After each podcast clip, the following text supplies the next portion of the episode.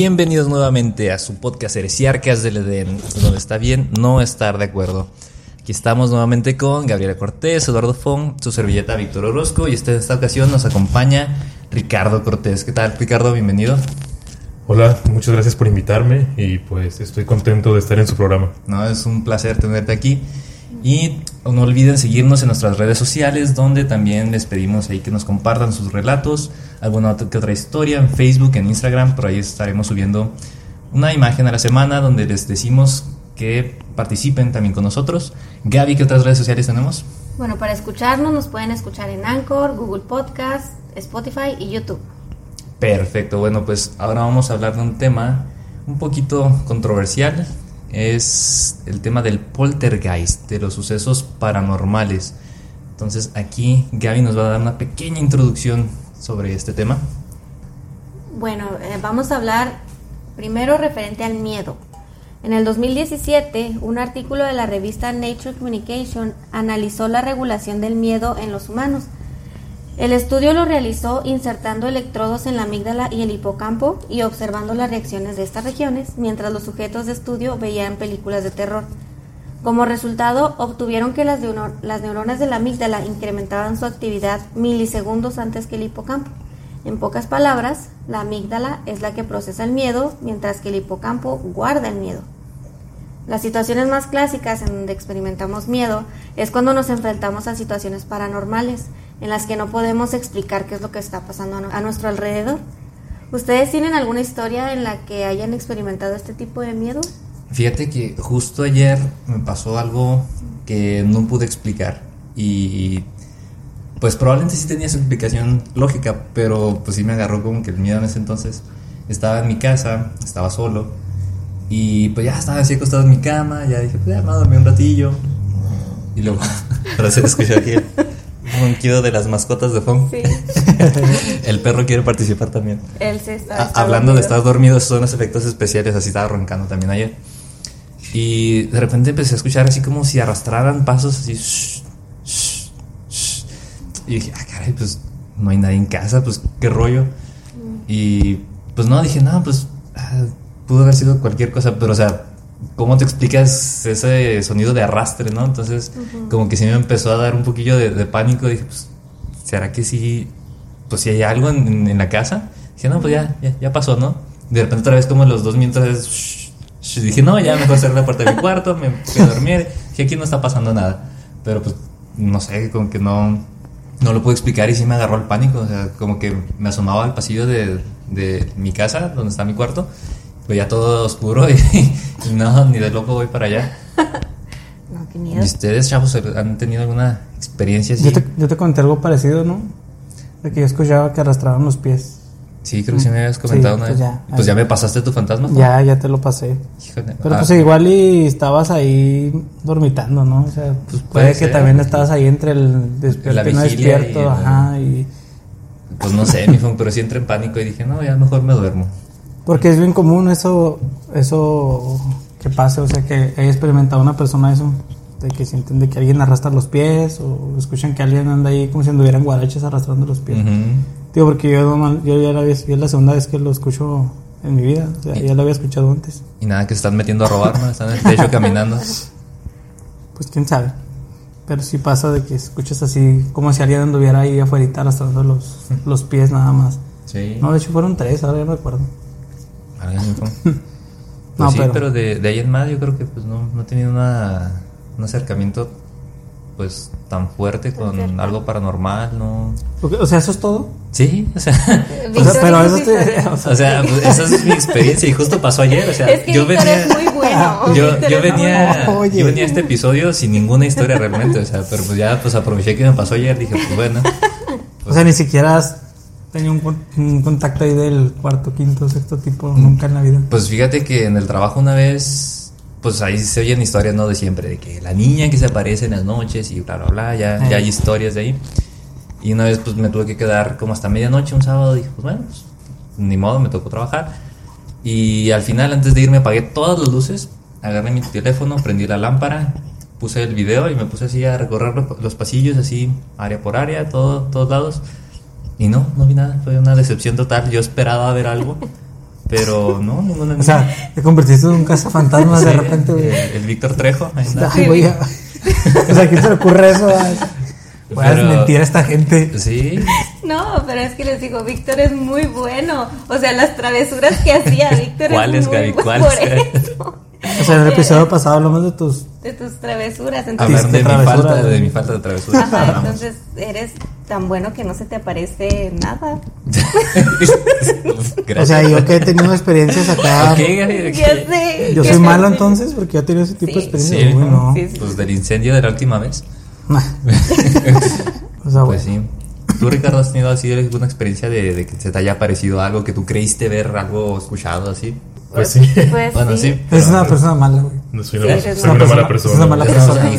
así se ve. si Así con, así colmillos y garras. Pues que, por ejemplo, en la casa de mi abuelito, ¿no? Que cuentan muchas historias. Bueno, es que Ricardo y yo somos primos, compartimos abuelo, y en la casa, pues cuentan muchas historias. ¿no? Por ejemplo, ¿a ti qué te ha pasado ahí? En casa de mi abuelito. Para empezar a ir al baño es un. Ah, Ah, o sea, el baño que dicen que está, que tienes que salir. En medio casi, de la nada. casi. Da una bronca ir al baño, ¿verdad? Sí, Te aguantas mejor toda la noche, ¿no? Mejor no vas. Porque sí, está. La vibra bien pesada ahí, ¿verdad? sí. Prefiero lavar las sábanas el día siguiente Sí, que ir no, al baño. Definitivamente. Sí. Un tío pide, hey monstruos, voy al baño, por favor no me molesten. Sí, sí, ese decreto antes de irnos. Sí, sí, no. sí. Ey, monstruos, Aléjense, déjenme. Sí, es una situación muy vulnerable, por favor. Cuando termine ya. Mientras no. Sí, no. Hay mucha de dónde cortar ahí, ¿no? Mucha tela de dónde cortar. También. Bueno, es que yo trabajaba en, en una estación de radio, en Radionet. No sé si se puede decir aquí. Sí, Sí, adelante. ok, bueno. No creo que nos demanden, ¿no? Ni, ni yo, ¿verdad? Si no, pues te, te incluimos para que nos ayudes a pagar la demanda. Órale. ¿No conocías a Gibran? ¿A cuál Gibran? Gibran Contreras. No, a lo mejor entró después que yo o antes. Ah, quién yo sabe. trabajé- Era reportero el vato. reportero. También soy periodista de profesión y me tocó estar ahí un tiempo, ¿no? Entonces en Radionet es un edificio viejo Ok. y también hay una mala vibra muy extraña ahí. No sé si es por los bajos sueldos o por qué, pero Sí. Los despidos injustificados. Sí. este, pero hay una, hay muchas historias ahí, ¿no? De, de los trabajadores y en, a mí también me tocó vivir algunas de ellas. Particularmente eh, me pasó cuando me quedé una vez escribiendo. Yo no escribía nota diaria. Eh, mi trabajo ahí consistía en reportajes de investigación o especiales. Entonces a mí me, me gusta, bueno, bueno, o me gustaba escribir en las noches. Como que llegaba mi momento creativo a esas horas y pues en esa ocasión yo me quedé en la estación este, escribiendo. Ya se habían ido todos mis compañeros. Y nada más quedaba el guardia de la caseta y yo. Y estaba escribiendo mi trabajo y de repente, bueno, para esto debo decir, hacer un paréntesis, el sótano de Radionet no se usa Mm. no hay absolutamente nadie en ese sótano, o sea, está, está desocupado. Y, y con mayor razón a, la- a las horas en las que estaba escribiendo, ¿no? Ya pasaban, creo que de las 11 de la noche, una cosa así, ya no había nadie. Y en eso, eh, en el intercomunicador, me llaman por teléfono y decía sótano. Oh, Y no dije, manches. Ah, cabrón. Este. y con- contesto, no contesto, ¿verdad? Sí. Y dije en él, no, no, no. sé que no hay nadie ahí. Nadie Sí, me no hay nadie ahí, entonces dije, tengo que terminar, me concentro. Y lo ignoré, ¿no? Y sigo escribiendo y de repente insisten otra vez y sótano. Y dije, ah, No manches, Ricardo. Qué miedo. Y luego ya, este, le hablé al guardia y, oye, ¿todo bien? Y luego, no, sí, todo bien, ¿qué pasó? Le digo, no, no, todo calmado. ¿No has, no has escuchado ruidos en el sótano? Ya sé. Y luego ya cuelgo, sigo escribiendo. Y luego un ratito después y otra vez sótano. Y dije, no, ya ves cuando me empecé a paniquear. Dije, no, ¿qué está pasando ahí? Ya tres veces. Ujú. ¿Y nunca Quise- contestaste? No, no, no, no. Este, Entonces seguí escribiendo. Y, y esta vez ya no hubo llamada, pero sino que hagan de cuenta que la, la sala de redacción tiene muchos cubículos. Y cada quien, cada reportero tenía el propio, ¿no? Yo estaba en el mío. Y del cubículo de atrás de mí, como que jalaron unas sillas, sillas de ruedas. Como que la jalaron y la aventaron hasta el otro extremo. No manches. Y dije, retirada. yo. Que te, que te estoy hablando, no Sí, escuchas dije, el no, teléfono. no, no, chavos, ahí nos vemos, guardé mi trabajo, pues, salí corriendo, ¿no? casi, casi. Este, y le digo al guardia, ¿sabes que ya me voy? Y me vio muy acelerado y me dice, pues ¿a dónde vas o qué rollo? No, ya me voy a mi casa. Ya le platiqué lo que me pasó y me decía, no te vayas. No me dejes sola. me dejes solo. así. Sí, le digo, no, dije, ya, ya estuvo, es, es mi señal, ya vuelvo mañana. Me dice, no, no manches. Ya platicando ya más eh, tranquilo con el guardia o con los guardias, sobre todo con los que se quedaban en la noche, porque se rolaban. Eh, un- una noche le tocaba uno, a la, la siguiente noche le tocaba otro y así. Lo que hacían esos guardias cuando les tocaba dar el recorrido adentro era que se ponían unos audífonos, los audífonos y Ajá, con la música gorro y, y se iban derecho. Y es que Sí. particularmente en la planta baja de Radionet hay un pasillo donde se siente la vibra bien pesada. que ¿no? antes era un cementerio. No, no tengo idea, un cementerio, un Un orfanato, clásico, ¿no? lo que sea, ¿no? Pero lo que sí es que muchos compañeros aseguran haber visto a una niña, Ah, el clásico de la niña. clásico, sí, ¿no? Este, una niña con, con ropa antigua, no en mata, pero, pero sí con, con ropa antigua, y hasta le pusieron Matilde, ¿no? Y, y hay muchos que la han visto y todo el rollo. Eso, también un compañero que estaba en la sección del digital, que es el portal de noticias de ellos, también este salió corriendo porque le empezaron a mover las pantallas. Hagan de cuenta que son pantallas como de unos 50 pulgadas y empezaron a temblarle y mejor también se fue, ¿no? Y hay muchas historias ahí en Radionet que vale la Wow. pena rescatar quizás. Sí, estaría interesante ir una vez a grabar un episodio ahí. Este, Eh, a medianoche. No, de, de Ajá, hecho, claro que sí. bueno, eh, pues no sé si recuerden a Juan Ramón Sáenz, el locutor que era de la mano peluda, que ya se murió. Ok, Pues, sí. él, fue a hacer un trabajo ahí, ¿no? La investigación y pues sí, está maldito el Sí, lugar. ¿no? déjenme llevo mi celular con la lamparita prendida, como acá en mi trabajo. Ajá, a, ver si, exactamente. a ver si no oyen de mí los fantasmas. Si vas tú, no va a salir nada Sí, de El aura acá Sí. angelical de Víctor va ahuyentando. Orientar a todos los espíritus. Tendría que ir tal vez yo, no sé. Sí, ¿no? Tú te vas a Pues traer como dos fantasmas de ahí. Cualquiera de nosotros pecadores. De hecho, inclusive también a ti te conté una historia Ajá. que luego después de contártela, pues te pasó, ¿no? Que te dije, bueno, es prácticamente como lo que me pasó a mí, que no supe si fue un sueño o no. Ah, sí, sí. ¿Te sugestionaste, Gaby? Sí, pues de hecho fue más o menos por ahí de cuando O- grabamos el episodio de los sueños. ¿O te pasó otra vez el pongo un fantasma? Así como el, a mí el Probablemente que... es Yo no que tengo fantasmas. No, pues ya no, ya no nos pasaste a nosotros. Lo que tengo aquí son muchos moyotes, eso sí. Ah, Ah, sí, no se discute, Juan. Sí. No, pues en esa ocasión, les digo, fue un poquito después de grabar el episodio de los sueños. Entonces me pasó de que yo estaba, estaba acostada en la cama y estaba del lado de la ventana. Ray se duerme del lado de la puerta. Entonces en ese, ese, en esa ocasión yo estaba, ya estaba por, quedarme por quedarme dormida, dejé el celular y dije, no, ya es muy tarde, ya me tengo que dormir. Y en, en ese momento empecé a sentir mucho miedo, pero así un miedo que nunca había sentido, que lo sentía en la piel, me paralizó de alguna manera y empecé a escuchar pasos, pero yo estaba volteando hacia la ventana y no, no veía lo que estaba pasando, pero yo los pasos los escuchaba por la puerta. Lo primero que pensé fue, ya se metieron, ya se metieron a robar, ya valimos, ya Dios, mundo cruel, ya fue lo primero que pensé porque se escuchaban, eh, es planta alta, es como se escuchan los pasos sólidos, ¿no? Y, Sí, pues. y medio huecos por, por el piso de abajo. Lo primero que buscas es una explicación lógica, ¿no? Acá de, pues, ¿Qué está pasando? Sí, entonces yo pensé que alguien se había metido, pero pues igual la puerta estaba cerrada, la puerta hace mucho ruido al, al abrirse, entonces dije, no, ay, no sé qué es, pero total de que yo sentía mucho miedo y del mismo miedo no me podía mover.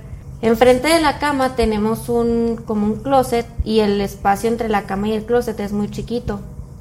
Y también el espacio entre la cama y la ventana igual es muy chiquita. Pero yo veía, bueno, ya en eso estaba cerrando los ojos y pensando y no sé qué, los abro y veo una criatura alta, pero andaba en cuatro, pues, en cuatro patas, solo que las patas de atrás eran más cortas que las de enfrente. Y lo, no, no alcanzo a distinguir muy bien su cara, pero sé que era su cara, cómo se iba acercando a mí, a mi cara.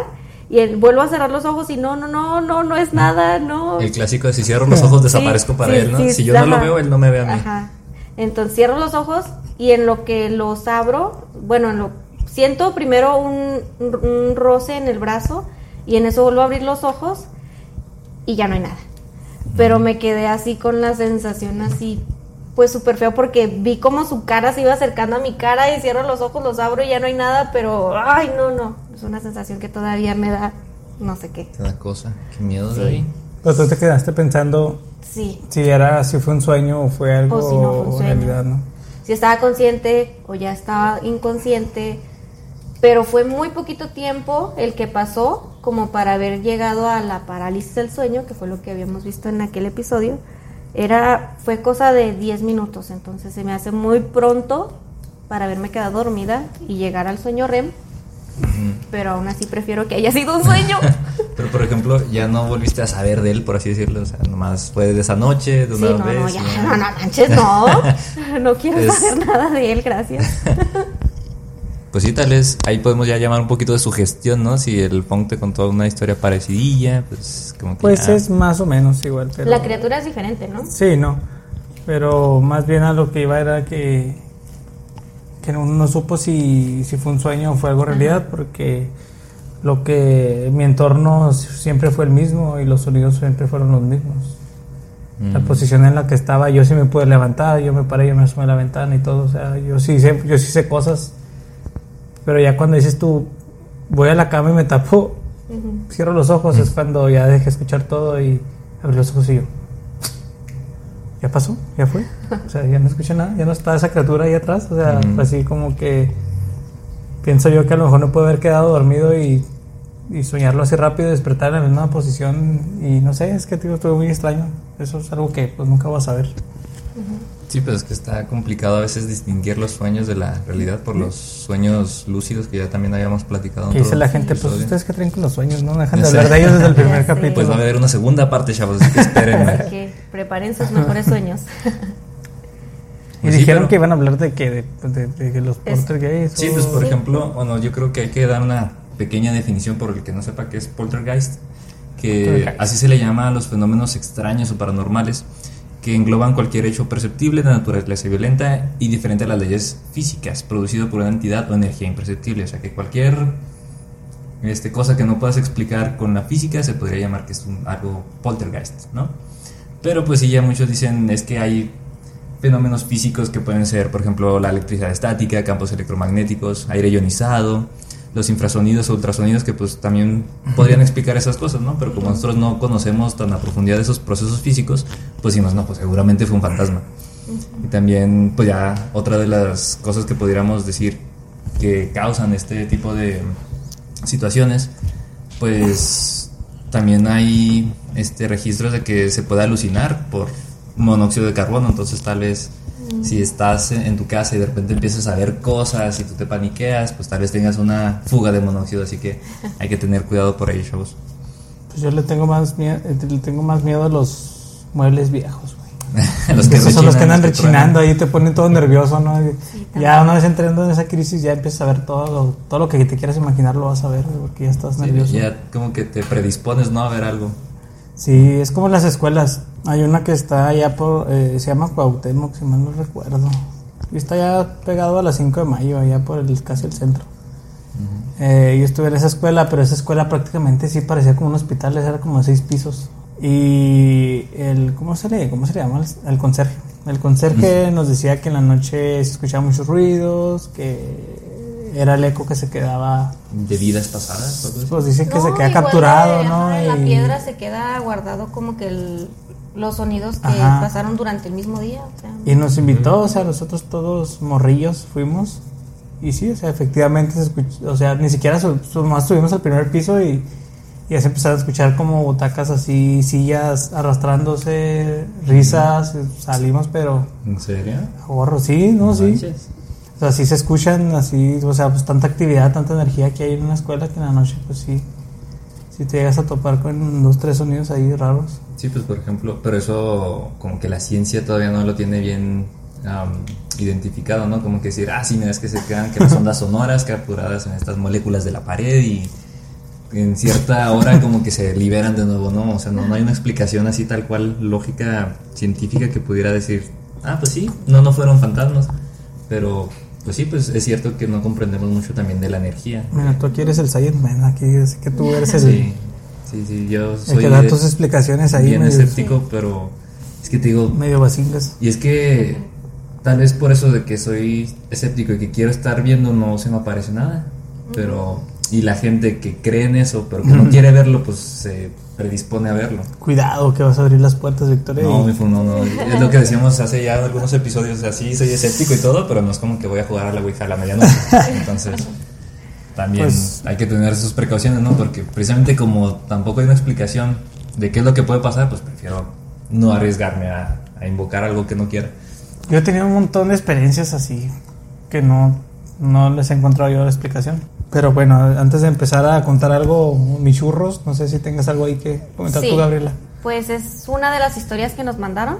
Ah, Sí, Gerardo Contreras nos manda. Un día íbamos de salida y como fue de casualidad, suena el teléfono. Me devolví para contestar y cuando estaba hablando por el teléfono, eran del sótano. no, no, Ya valió. no. ¿No? Dice, volteo a mi lado derecho y estaba un niño. Me estaba viendo fijamente. Recuerdo que era de piel muy blanca, ojos negros, pero no completos, o sea que no los tenía como nosotros, no tenía la pupila y el iris como tal, sino que era completamente negro. Un drogado, niño, Eh. una pupila bien. Los niños de los ojos negros. Ajá. Tenía el pelo negro, pero no me dejaba de ver. Se me hizo raro, pero pues eh, no le tomé importancia. Terminé de hablar, volteo y ya no está el niño. Dice, ya cuando salí les digo a los que estaban ahí conmigo, ¿y ese niño que está ahí en la casa qué? ¿Quién es? Dice mi mamá, ¿cuál niño? Si todos estamos aquí afuera, nada más estamos esperando. Y ya cuando me volví a asomar, entré, ya no había nadie. Y ya esa fue la, Un niño que se le apareció a ver con quién estaba hablando. el niño de los ojos negros que lo andaba vigilando. Mm. Hijo. ¿Y hay otra más? Antes de empezar con mis churros, si no tienes más ahí. Tengo tres. Ok, échale. ¿Quieren que cuente las tres de una vez? Sí, seguidas? pues de una vez, échalas. Va. Bueno, Cristina nos manda. No son historias pa- paranormales como tal, solo son cosas que me han pasado. Por ejemplo, he visto sombras pas- pasar enfrente de la ventana de la sala. Me han tocado la puerta del patio estando yo sola. A veces escucho que mueven trastes eh, en la cocina. Me han gritado al oído cuando estoy dormida. Ok, ruido. Sí, Pues no sé qué es paranormal para ella entonces. ya sé todo lo que le pasa. Es normal, ¿no? Ya todo es normal para ella. Sí. Sí. Dice, una vez me, me pasó que estando dormida sentí como que alguien salió corriendo de mi habitación hacia el baño. Yo esperé a que se escuchara la puerta o se prendiera la luz o algo así, pero como no sucedió, pues sí me dio miedo. Y me di vuelta, y- pero ya, me volví a dormir. Entonces, no, Cristina no le tiene miedo a nada ya. Pues es que mira, muchas veces es lo mejor que puedes hacer. Por ejemplo, en esta casa, no es por asustarlos, pero Ah, sí, muchas, pero muchas veces, Sí. o sea, he escuchado ruidos y cosas así que tú dices, "Eh, pues, algo fue por ahí. no sé". Sí. O sea, pero ya como que lo mejor que puedes hacer es ignorarlo, porque si te pones a, a buscar explicaciones cuando empiezas ahí a, O lo que a sugestionarte. de y- los tulpas, ¿no? Que entre más vueltas le des, más energía le estás dando Sí, y sí, más sí. se te van a aparecer. Sí, o sea, si le- empiezas a entregarle ahí energía y tiempo y lo que quieras, pensamientos a, a algo que tal vez tronó ahí, digo, los- la madera o... De un mueble ya creaste un demonio tú. Sí, ¿no? no, sí, o sea, sí, de una madera ya hiciste ahí un demonio. Híjole. Pues sí, por ejemplo, hubo un caso en Reino Unido en 1977 que se llama El fantasma de Enfield. Aquí resulta Es ser famoso. que Peggy Hudson y este, sus hijas tuvieron como que una situación muy, muy extraña, ya que al parecer una de las niñas de esta familia fue como que poseída, por así decirlo, por un fantasma, porque al parecer la niña empezó a hablar con una voz misteriosa y áspera, o sea, no, no era la adolescencia, era la niña. Y lo peor del caso es que hay fotos que pues medio se ven como es que bueno lo que sucedía en esa casa es que además de que la niña hablaba con una voz que no era de ella que las sillas levitaban que se aventaban así este la mesa que las niñas como tal levitaban también y hay fotos pero como que se ven de esas clásicas de que estás en la playa y saltas y te toman la foto no o sea como que da algo que pensar no no está muy muy clara la foto. Aquí lo sorprendente es que hay muchísimos testigos, que hay como unos 30, y que todos ellos hablan de lo mismo, de que no, sí, que la niña empezó a hablar raro o que veía cosas levitar, y que todos decían, no, es que no, no vi que nadie estuviera haciendo nada, o sea, manipulando los objetos. Entonces, pues como que sí te da a pensar de que, bueno, o fue una jugarreta muy bien organizada por todos ellos, o en verdad había algo ahí. Porque decían, no, es que seguro que la familia, bueno, la mamá quería una mejor casa y entonces llamó la atención y pues por eso hizo todo este caso, pero no, al parecer no recibió ningún tipo de, de- de, este beneficio económico, no, nunca cambió de casa y pues simplemente pues sucedió, ¿no? O sea, no... Déjame eh, adivinar, llegaron los Warren. no. Los Warren. Hubiera- No, no Sí, llegaron. tam- también me sorprendió, pero no, aquí no, Ah, no se han chale, bueno, involucrado ¿ya estaban vivos o todavía no? No sé. En el ¿Qué año dices? En el 77, No, sí, no, sé. ya andaban ahí en todo lo que daba. Sí, pues supuestamente ¿No, ¿Ese caso no tiene otro nombre? Aparte de ese.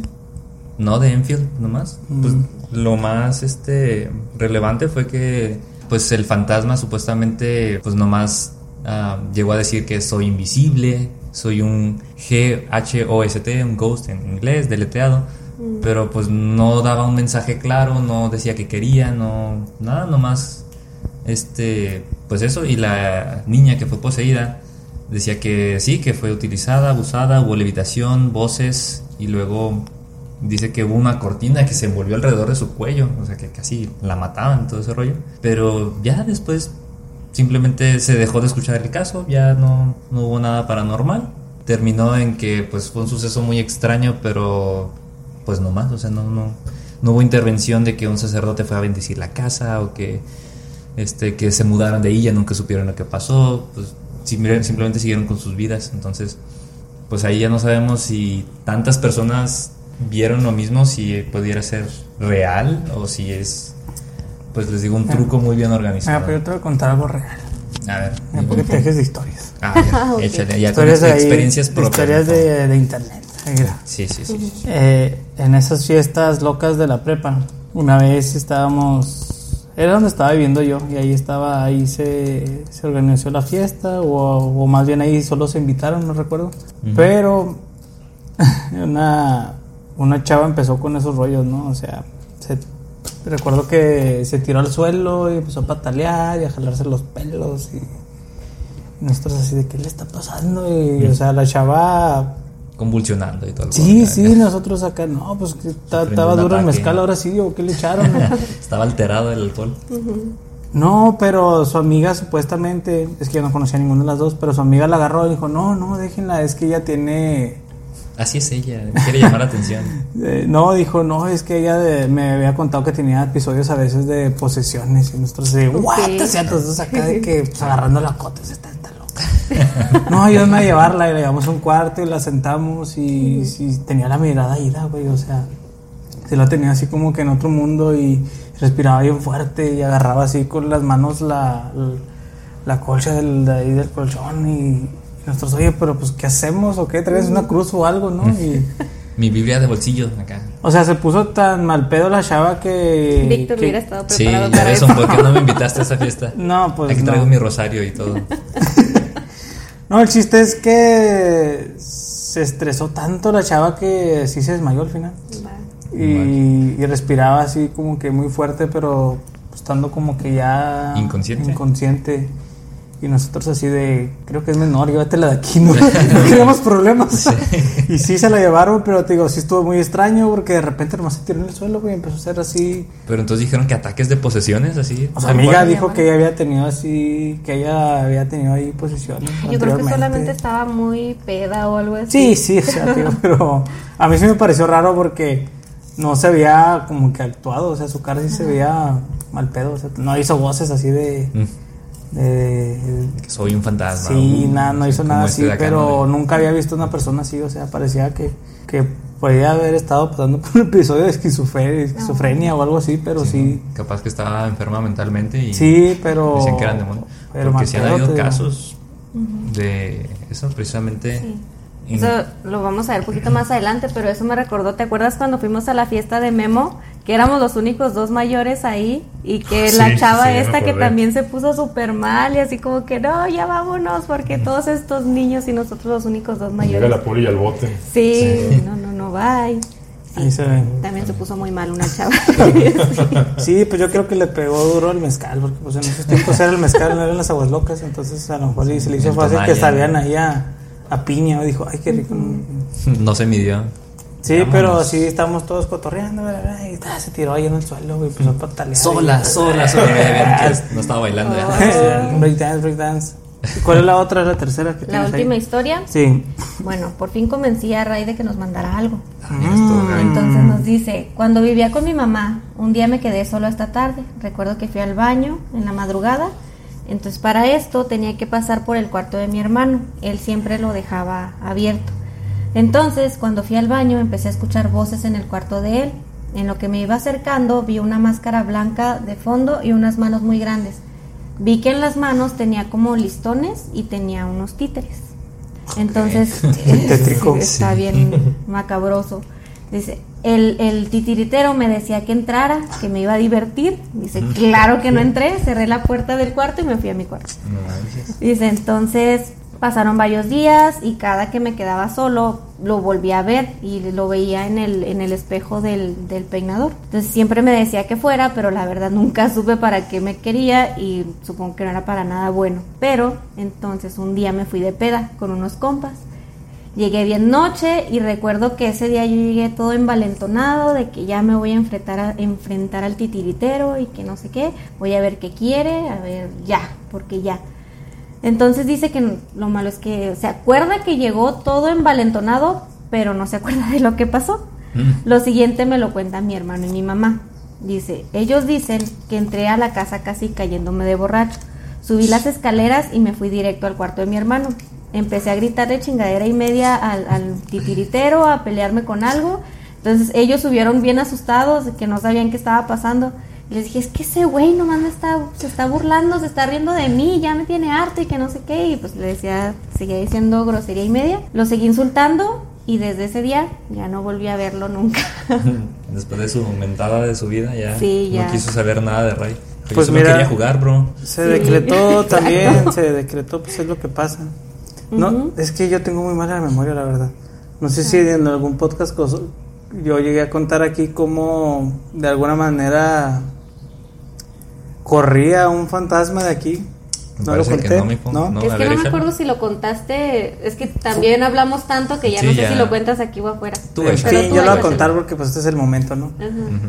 Eh, en esta casa, pues yo viví un tiempo solo y tuve un roomie. Entonces ese roomie, cuando llegó, mágicamente empezaron a pasar cosas extrañas en la casa. Se desaparecía dinero, me robaron la tele. Acá este, el jabón de los trastes se terminaba, el suavitel ya... ya no había cereal del que me gustaba. o sea, cosas la, bien raras, ¿no? La leche de litro ya... No duraba no nada. duraba nada. Sí. No, este... No, es que haz de cuenta que empecé a... a escuchar sonidos mm, más allá de lo normal que ya escuchaba por lo general, pero yo siempre se lo atribuía pues, a estos muebles, ¿no? Al- pero la primera vez que estuvo fuerte, una vez que estaba durmiendo, yo tenía el cuarto cerrado, entonces estaba dormido, pero escuché como un golpe bien fuerte así en la puerta. Algo se le habían pegado con el puño. Y yo, ay, güey, me desperté así yo. Ya tu roomie ebrio. Y yo acá, Hablando "Ay, de- güey, qué pedo, y acá, y, no, pues nadie abrió la puerta y no, este ni siquiera estaba en la casa y yo, ah, cabrón. Pues, digo, lo mejor que puede hacer es tirar el avión, ¿no? Pues fui y me dormí, así quedó.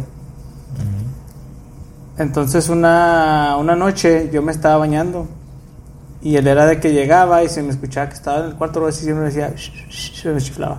Entonces yo me estaba bañando y estaba acá bien a gusto y luego me hace, y luego acá, "Shh, shh, shh, shh", y la chingada, ¿no? Entonces ya me estaba saliendo a bañar y, ah, pues me estoy secando y todo. Salgo y abro y yo, ay, güey, no hay nadie en la casa. Y luego le mando un mensaje, oye, güey, ¿qué? No, yo todavía sigo acá en el paso. Y yo. Yo, güey, llévate tus pinches demonios de aquí, güey. digo, ¿Qué me trajiste? Y así quedó. Entonces se, se fue intensificando la cosa. Ah, yo me quedé aquí abajo en los sillones. Antes tenía otros sillones y me quedé dormido ahí. Y él, su cuarto era exactamente ahí arriba Arriba de donde los estaba sillones. dormido. Entonces yo me levanté para ir al trabajo y estaba todo modorro ahí, como que agarrando la onda apenas sentado en el sillón. Agarrando señal. Sí, agarrando señal y escucho que caen así muchas monedas, pa, hacia arriba. Uh, Se escuchan muchas monedas, a ver, a ver. Algo así. Ah. Pero en el techo se escuchan clarito, tú dices, son monedas, estas se escucha así que se arrastran, ¿no? Bueno, que van rodando. Entonces dije, ay, güey, este se le cayó la morralla. Así lo dejé. Y ya me puse así los tenis y todo. Dije, no, me subo y me iba a bañar. Entonces subo y está la puerta abierta de su cuarto y no había nadie. Y así como que, ay, güey, dije, ¿qué pedo? Entonces así quedó y yo busqué monedas o algo así, o lo busqué en los cuartos y no, no estaba. Y así como que, no, esto ya me está cansando. Y así quedó y luego conté la historia allá en el trabajo. Y no me acuerdo quién le conté la historia y me dice, no, es que comúnmente cuando dicen que tú escuchas maderas caer, es la presencia del diablo. Y así de que, bestia, ay, hasta me dio pinches escalofríos. Dije yo, Ya "Ay, no querías regresar a casa. "Pues sí. Sí. Y esa persona me dijo, no, es que sabes qué, te tienes que decretar, güey. Tienes que entrar y decir que es tu casa y estoy así, así. No, pues sí, pues, pues no lo hice, ¿no? O sea, yo, yo seguí aquí y me volvieron a pegar en la puerta así. Y este güey también una vez, íbamos los dos entrando, iba, iba subiendo las escaleras y dice que habían parado ahí, se regresó, güey, ahí viene dentro de la casa. No, Y que, "Oh", agarrando acá un cuchillo o algo, y, "Eh, ¿quién está ahí? Nosotros así, ¿no? O sea, actuando como si alguien estuviera arriba y subiendo lentamente y ya hasta que subimos a- armados de valor y, Y no era nadie. no era nadie tampoco. Digo, güey, es que, ¿qué te trajiste, güey? Ya hasta así te tocó y así. Y entonces le hice caso a esa persona, y una vez llegué y entré a la casa. Y sí dije, ¿sabes qué? Le digo, esta es mi casa, sea lo que sea, no eres bienvenido y ya estuvo, ¿no? Este, ya déjame en paz, no hay, si necesitas algo, pues aquí no lo vas a encontrar, bla, bla, bla. Y pues así hablé yo solo en la casa entrando. Y santo remedio, güey. Ya con eso. Tanto remedio. Tan O sencillo sea, que era. Sí, o sea, ya nunca volvió a pasar nada así fuerte que digas tú que algo se escuchar o se veía, ¿no? Todo así bien tranquilo. No manches, Fon, qué miedo. ¿Y luego tu compa que siguió aquí viviendo un rato? o qué? Sí, todavía sigo viviendo aquí, pero le dije, ya tuve que correr a lo que te trajiste, güey, porque... Sí, porque no paga renta y nomás nos asusta. Te estaba dejando el dinero, Fon, de la renta ahí Sí, en Morraya. No, no, sí. Y pues yo te digo, pero aquí iba eso, ¿por qué lo conté? Ah, pues porque era el momento, dijiste. Fon. Ah, no, de, de Raide que también Sí. fue, se le decretó ahí Ah, al sí. tiritero y le dijo, ya, güey, no, hasta se agarró madrazos con él, así para que lo dejara en para paz. dejar en paz. El espejo del baño roto y todo el rollo. Ganó, ganó, sí. Sí, y Sí. se acuerdan que en el podcast de los sueños también una chava tenía un problema como con un este un incubus, ¿no? ¿Se acuerdan? Que- sí. Sí. que a ella también le recomendé eso y de hecho creo que sí lo hizo y creo que también ya no le ha pasado nada porque ella estaba teniendo problemas también con un ente ahí medio extraño. Así que quienes nos Un escuchan y tengan ¿o ahí un poltergeist, Ujú. si tienen ahí algún demonio o alguna presencia que no quieran, pues ya saben, nomás le dicen que pues no, Que se vayan. esa no es su casa, órale de aquí. Es un lugar, no eres bienvenido. Gana el otro lado, ¿no? Sí, porque pues, bueno, hablando de eso que pueden ser espíritus, a veces uno, por ejemplo, aquí de ahorita Ricardo decía, no, pues la niña que se aparecía ahí en Radionet y todo el rollo. Pero acá Fon dice, no, pues ya le dijeron que era el diablo, o sea, ya, ya no son Como- personas que murieron, que, está, que regresaron, ¿no? O sea, son demonios, Demonios. tal cual. Y hablando un poquito de eso, vamos a dar una pequeña introducción, porque aquí Ricardo tiene una historia bien interesante. Pero antes quisiera hablar un poquito de los exorcismos. ¿Qué son los exorcismos? Pues es una práctica religiosa. Aparte del exor- el exorcismo por el suco. ¿Por el qué? Por el suco. O sea, el mezcal, el mezcal con Ah. el suco. Ah, no, no, no. Porque te- según yo fue un exorcismo eso. Ah, ok, sí. La, la sí. chava esta, digo. Sí. Exorcismos por suco. También. Y Tonayán. Al parecer funciona con alcohol, chavos. Por si quieren probarlo. Si te quieres poner bien, bien pinche exorcizado, pues. Si quieres hablar, idiomas que ya no existen y caminar por las paredes, pues está el Tonayán. Es que sí vomitas también, así como la del exorcista, güey, con el Tonayán. Tienes todos los síntomas. El Sí. Tonayán te da todos los síntomas Sí. de posesión. Pues si resulta ser que el exorcismo es la práctica religiosa o espiritual realizada contra una fuerza maligna utilizando diversos métodos cuyo fin es expulsar, sacar o apartar a dicho ente de la persona, objeto o área que se encuentra poseída por la entidad maligna.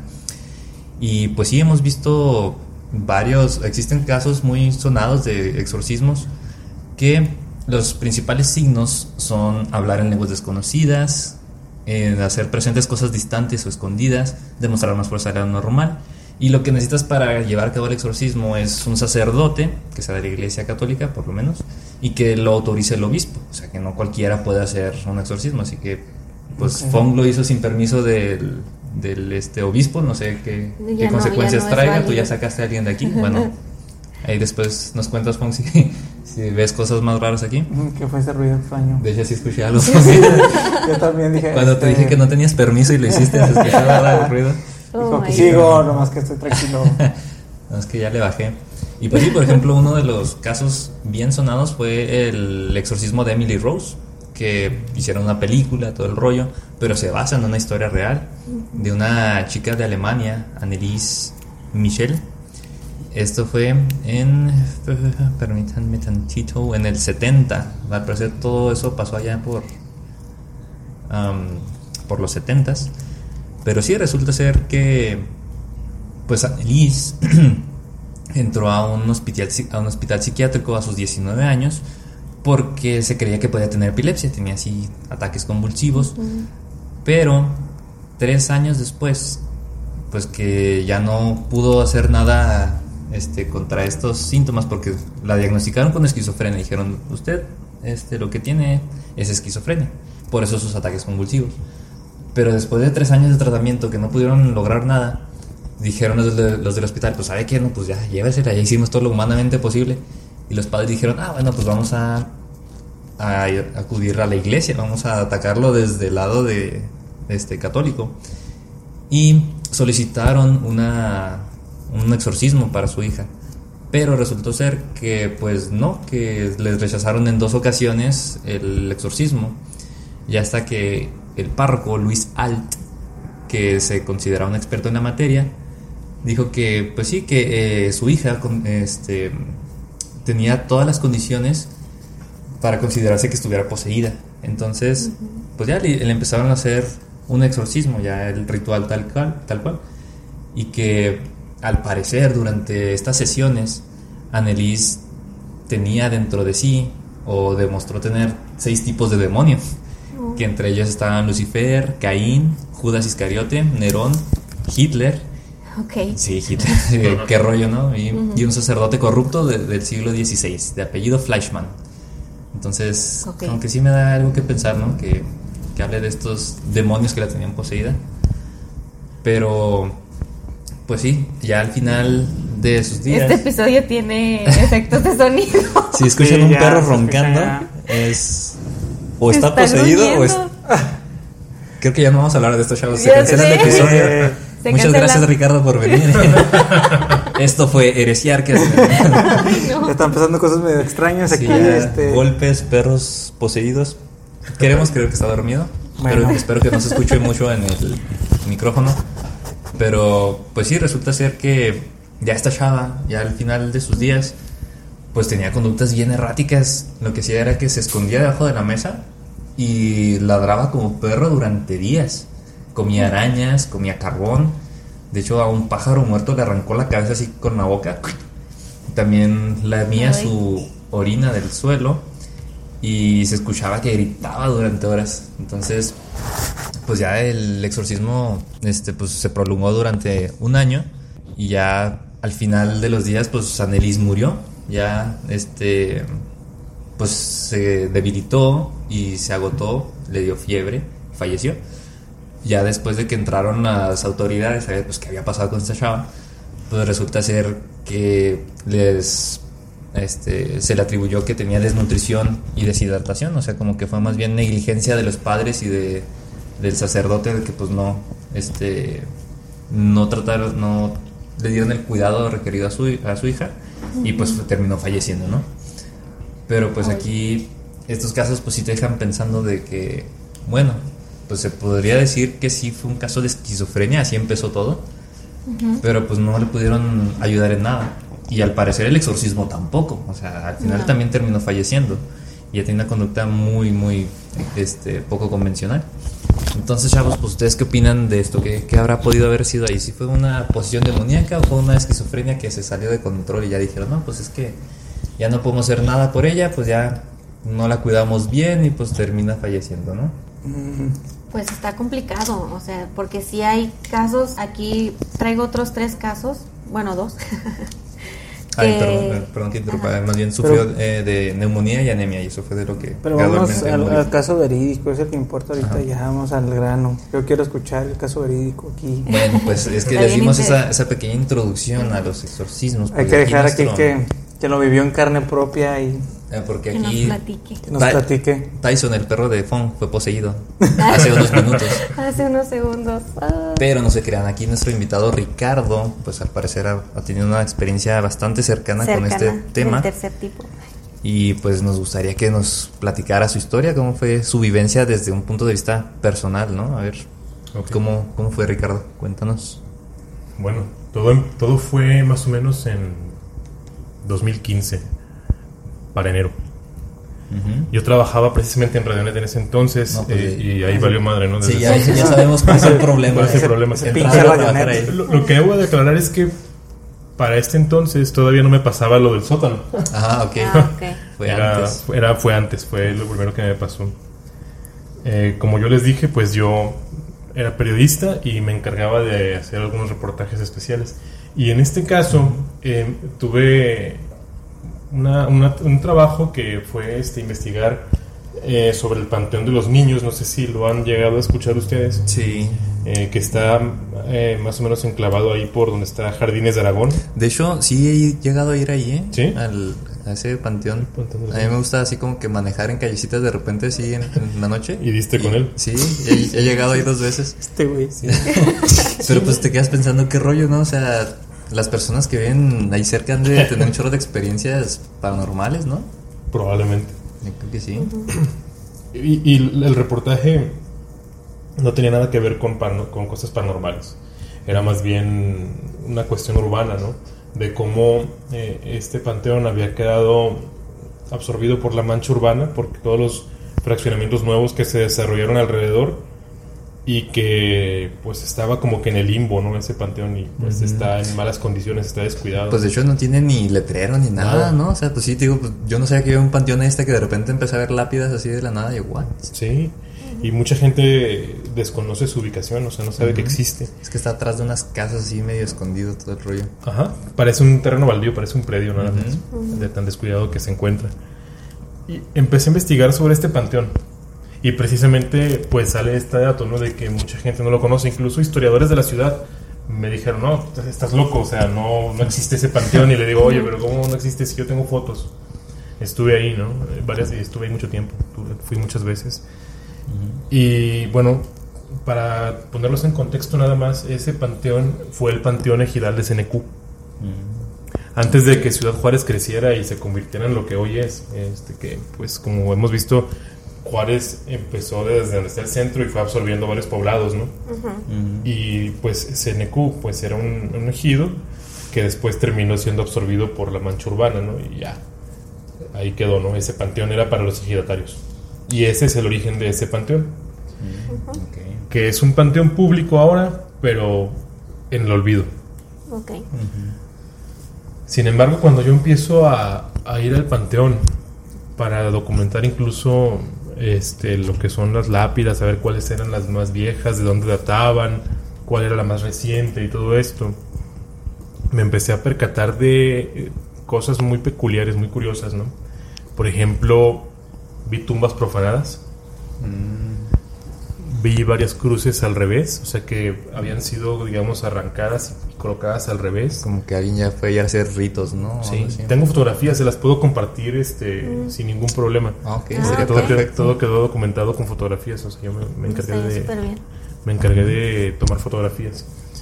Eh, también me percaté de que, por ejemplo, las ah, efigies de los ángeles que hay en las tumbas eh, estaban decapitadas o sin manos. También ah, otro dato curioso que había es que en muchas velas, muchas veladoras este, que habían sido encendidas, o sea, porque pues uno, uno ve ¿no? cómo queda la, la cera derretida después de cuando una veladora fue encendida. También ah, una figura de la Virgen María con los ojos sacados. No mames. Y en el, en el centro de ese panteón hay una base de concreto, una base circular en la que pues está erigida una cruz. Y en esa cruz, en esa base, había una figura de un Cristo que también estaba mutilado y tenía frutas alrededor, colocadas obviamente intencionalmente, ¿no? Entonces, la verdad es que yo desconozco de este tema de lo que es la brujería, pero fue un aspecto que me llamó mucho la atención, o sea, me dio mucha curiosidad por saber qué estaba, o sea, qué significaba todo esto, porque también había, me encontré unas, unos frascos que decían negro destructor, que es una poción Ah, utilizada para brujería, ¿no? Que después ya supe que era para dejar inválido al, No, o ese- matar al otro, ¿no? Que tú le vas a hacer brujería. Negro destructor. Sí, negro destructor. Para que lo busquen chavos ahí en el mercado negro. Ajá, ya sé, ¿no? Y No también había No, muñecos, muñecos vudú. Ok. Estaba, estaba, de hecho, o sea, vas caminando por el piso de ese panteón y, y está repleto de estas cosas, o sea, no batallas en encontrar estos vestigios de brujería. Pues que ni lo esconden, ¿no? O No, sea, no, no, sí, es- Es como que la escuelita, ¿no? Como que ahí van y hacen sus Sí, hacen sus pininos. prácticas. Hacer sus prácticas. Sí, son sus prácticas profesionales ahí ya. Sí, Para graduarse. para, para graduarse, ¿no? ¿no? Y me llamó mucho la atención, entonces no quería dejar ese cabo suelto de que, pues, qué estaba pasando, ¿no? Y qué significaba todo esto que, que yo estaba documentando ahí. Entonces empecé a investigar y empecé a, a ir con personas que estaban involucradas en este, en este medio, ¿no? En cuestiones de brujería, cuestiones de paranormal, pero yo les mostraba las fotos y me decía, yo les decía, a ver, ¿qué significa esto? ¿Y por qué está esto así? Entonces, me acuerdo mucho de una señora que fue la que me dijo del negro destructor. Y le dije, oye, a ver, ¿qué es esto? Y luego, no, mira, esta es una poción que se usa para cuando quieres hacerle daño a alguien. Y me dijo, aquí, pues, puedes desde dejarlo inválido, que le vaya mal en el trabajo, matarlo. Y yo dije, ah, ok. Pero- perdón, perdón, Ricardo, que te interrumpa, Dale, pero es que negro destructor y luego dejar inválido como que... Sí, Ah, sí, ok. da mucho que ver, sí, ¿no? Sí, como que se puede malinterpretar la cosa, ¿no? Que- Sí, es que un negro, le di negro destructor. Se te y- aparece el del WhatsApp. Sí. Víctor, dame dos. No para llevar, ¿o qué? Ahora sí, perdón, continúa. y ya se cuenta que ya les empecé a preguntar que también por qué en un panteón, ¿no? O sea, ¿por qué no haces mejor un rito en la comunidad de tu casa sin que nadie te moleste? Luego pasa la policía y te ven haciendo cosas en el panteón y te llevan, ¿no? Me dicen, no, Sí. es que en el panteón es más efectivo y todo eso. Más energía, ¿no? Y ese rollo. Ah, órale, no, pues está bien. Hasta este punto yo soy escéptico, o sea, no le daba crédito a nada. Sin embargo, en ese entonces, también debo aclarar que yo estaba casado, tenía poco tiempo de casado. Y eh, eh, a la par de la que yo empecé a hacer este trabajo, eh, teníamos, mi- nos acabamos de mudar mi ex esposa y yo a, a la casa donde yo vivo ahorita. Y ella no sabía que yo estaba haciendo esto. O sea, realmente nunca me preguntaba qué hacía en el trabajo. nada más. Tú nada más Entonces yo nada más llegaba y a ver, Ya llegué del trabajo, Sí, güey. ya, nada, ok, sí. hasta ¿Qué ahí. hiciste? No, nada. Nada, no, no me preguntaba nada. Pero lo que sí me dijo, eh, bueno, lo que me empezó a decir es de que, oye, ¿sabes que se ven sombras? Y yo, "Ah, es que estás mucho tiempo en la casa sola, en la casa pues no tenemos muchas cosas todavía y estuvo estuvo sola un tiempo, entonces le propuse que se fuera con sus papás, ¿no? Porque pues para que no se sugestionara, para que no se asustara ni nada. Y así quedó. Y luego después me decía, oye, se oyen ruidos. Y yo así como que, nada, tranquilo, hombre, no pasa nada. O sea, Son los muebles. sí, o sea, es la casa, son los ecos de la casa, como lo decían ahorita, ¿no? Y la verdad es que no le daba crédito a lo que ella me decía, o sea, trataba de, de encontrar una explicación lógica de que no, o sea, estás, o sea, estás nerviosa. Tienes principios de esquizofrenia. Sí, no, dije, no, sabes que ahí nos vemos, o sea, ve, ve con tus papás. No la ya- sentó bien el matrimonio. Ya sé, ¿verdad? Los, los primeros malos síntomas. Sí. Y luego fueron pasando los días. Y esas cosas yo seguí investigando. Fue una, fue una investigación que duró como dos semanas. Yo seguí investigando, pero la intensidad y la frecuencia con la que empezaron a pasar las cosas fue incrementando. La primera vez que yo escuché algo de lo que me decía ella fue una noche. La casa es una casa de dos pisos y estábamos ya para dormir. Estábamos en la recámara principal. Para esto, ella me había pedido que pegara el colchón y la base a la pared. Porque Ujú. ella empezaba a sentir miedo y quería dormir pegada a la pared, no yo en la orilla. Estábamos Que acostados. te lleven a ti. ¿no? Sí, ven, O sea, que te cargue a ti ¿verdad? primero. Sí. Estábamos acostados y en la planta baja se empezó a escuchar mucha gente, mucho alboroto y hasta risas, como cuando tienes una fiesta, ¿no? Y dije, ah, caray. y luego me dice, es- sí, sí, me dice, ¿escuchas?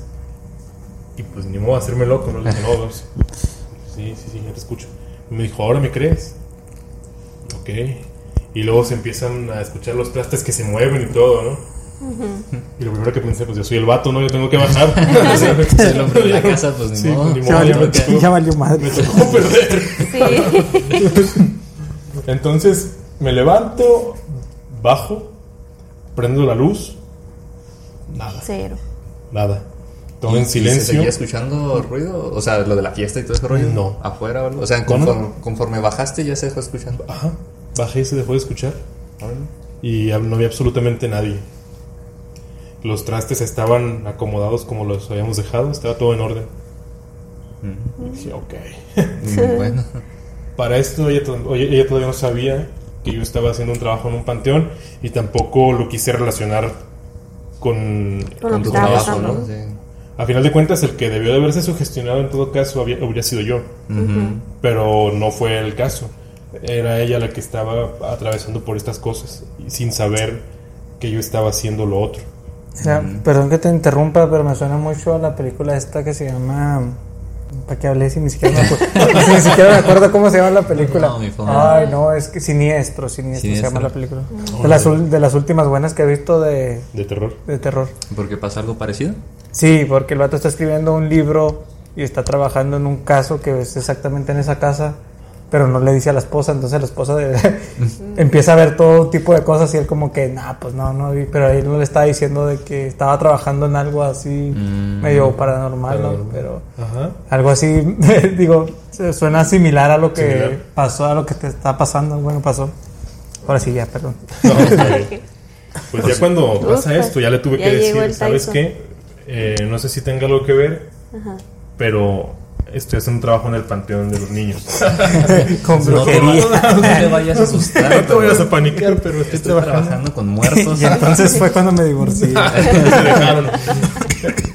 Eh, Me dijeron, ¿los muertos o yo? Y pues ya no tengo pues esposa. ya, sí, me quedé solo ¿no? con los muertos en la casa. Total que seguí los días. Pasaron, siguieron pasando los días y yo seguí trabajando. Mm. Pero luego también ya me empezaron a pasar cosas a mí. Los- las siguientes cosas que me empezaron a pasar es que, por ejemplo, llegué a la casa y luego se reventó una tubería. ¡Pah! Mm. Y dije, ah, bueno, casa vieja, Sí, pues, tubería, no pasa nada, normal. Y luego llego a casa de mis ex suegros y ¡pah! se revienta tubería. Y dije, ah, caray, dos casas viejas, ¿no? Esas viejas. y llego a casa de mis papás y lo mismo. ¿Tres No, tuberías tres, rotas? tres Tres. tuberías. No manches. Pero esas casas ya no estaban tan viejas. No, esas ya no, pues Este, aquí traigo fugas, eh. No vayan a volver a salir de repente. Luego, por ejemplo, mis perros, bueno, los que dejé en casa de mis papás ya no se me acercaban, me huían. Y luego empecé a oler a muerto. No manches. Eh, O sea, tú, tú yo- despedías el olor. Yo despedía el olor a muerto. Estaba, y sí me bañaba, eh, o sea, Ah, Ok, ok, ok, sí, ok. Lo que te sí iba a el desodorante. Entonces, este, Hiciste algo que se llama shampoo, Shampoo. que usas cuando te bañas. piedra- hasta piedra Pómex, ¿no? Dice yo, sí, yo no estudio biología, así que conozco el bañarse. Yo sí me baño. no sí, soy ¿no? hippie. Este, algo así, pero no, pero total que es- olía muerto, ¿no? Y estuvo muy, estaba muy curioso. Entonces empecé a, bueno, seguí la investigación y en una ocasión dije, pues vamos a ver si hay gente que está haciendo ese tipo de cosas, esas prácticas aquí en el panteón. Seguramente es en la noche, ¿no? Entonces dije, voy a venir de noche. Qué aventado, Ricardo. Pero nada, no fui solo, que Ah, no, dije, no, pura madre, ¿no? Yo quiero ser como él cuando crezca. No, y haz de cuenta que eh, pedí la, hasta pedí la camioneta del trabajo y todo, ¿no? para, para Sí, pues. salir a gorro en caso de una emboscada. Y llegamos, esta vez me acompañaron varias personas. Llegamos eh, al panteón despuesito de la medianoche, Mm. pero llegamos muy tarde porque si bien sí encontramos veladoras encendidas y, y este tipo de cosas, ya no había nadie. Mm. Entonces, quien quiera que haya estado ahí, pues llegó antes que nosotros. Y lo curioso es que, bueno, porque abrió una veladora encendida en un panteón abandonado en la noche, ¿no? Y sobre todo en un panteón que también está lleno de basura, o sea, provocas un incendio. lo frena. Sí. Sí, sí. Esas cosas no pasan, ¿verdad? Sí, ¿no? No, no. Sí. Sí lo sabrá En el señor episodio Juan. anterior El, hablamos un de pirómano este. Sí, Ajá. ¿no? Y total, pues nada más lo único que, se- que encontramos fueron así, pues más vestigios de brujería, a lo mejor los mismos, quién sabe, pero la gente también ya vio, lo- la gente que me acompañó, ya vio que pues efectivamente había algo raro ahí, ¿no? Entonces me contactaron con una persona que dice que es medium y que es investigador paranormal y todo esto. Y me citó para un sábado. Estábamos entre semana. En el, en el transcurso de estos días, no sé qué pasaba, que mi ex esposa y yo, como que nuestra energía iba mermando. Iba mermando, empiezas a ver así como que todo más gris, todo más eh, lúgubre. Y peleábamos mucho también por cualquier cosa, o sea, estábamos irritables.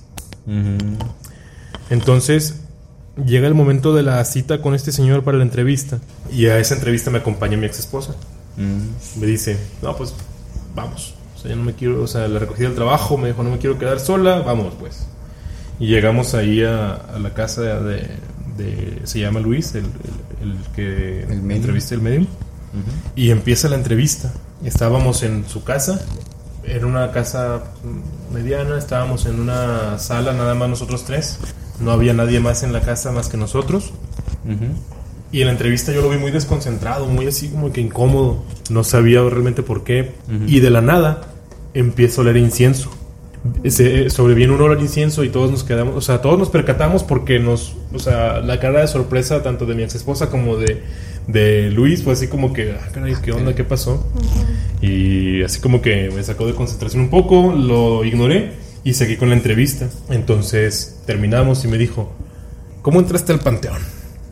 Y le dije, no, pues caminando. güey". Pues, ¿cómo? O sea- o sea, n- no hay nada, o sea, no hay ni bardas ni nada. Me dice, no, no, no. Dice, Cuando tú entraste al panteón, ¿llevaste algún amuleto o algo? Y le dije, no. O sea, yo no creo en esas cosas, o sea, no. ¿Por qué habría de llevar un amuleto? Me dice, lo que pasa es que los panteones guardan energías y no sé qué tantas cosas, y tú debiste haber llevado un amuleto, porque agarraste, literalmente con las palabras, me dice, agarraste algo muy cabrón. Y yo me quedé así como que, ok. Y luego me empezó a decir, me empezó a preguntar, ¿no te han pasado cosas en la casa últimamente? Ya me No, imagino la cara de tu sí, esposa, ¿no? pues, De que- palomita todo, ¿no? Sí. Y dice, no empiezas, no, no han empezado a ver sombras, no han empezado a escuchar ruidos, mm, su, no, no, no han estado peleando más, no han estado, este, no se sienten cansados, agobiados y todo, es como que, sí, sí, sí, sí, sí, sí, sí.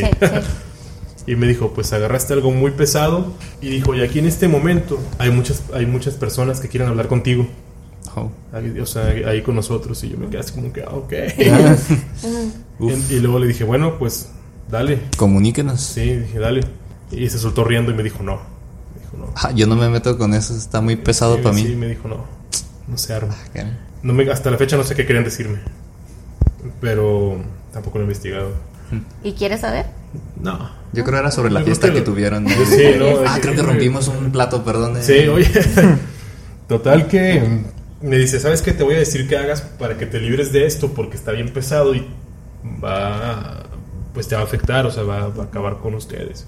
Y ya me dijo que una limpia y me dijo que con unas plantas y no sé qué tanto rollo, pero en mi lógica fue así como que, ah, ok, si la brujería me está metiendo en problemas por esto, ya asumiéndolo como algo que Real. real que me está pasando, Pues, pues ¿por qué? atacar ¿Por qué fuego voy? No, no, no, al contrario, sino pues me puede meter en más problemas porque al final de cuentas estaría recurriendo a lo mismo para que para querer resolver un problema. Esa fue mi lógica de, de ese momento, ¿no? Fíjate que yo pienso igual que tú.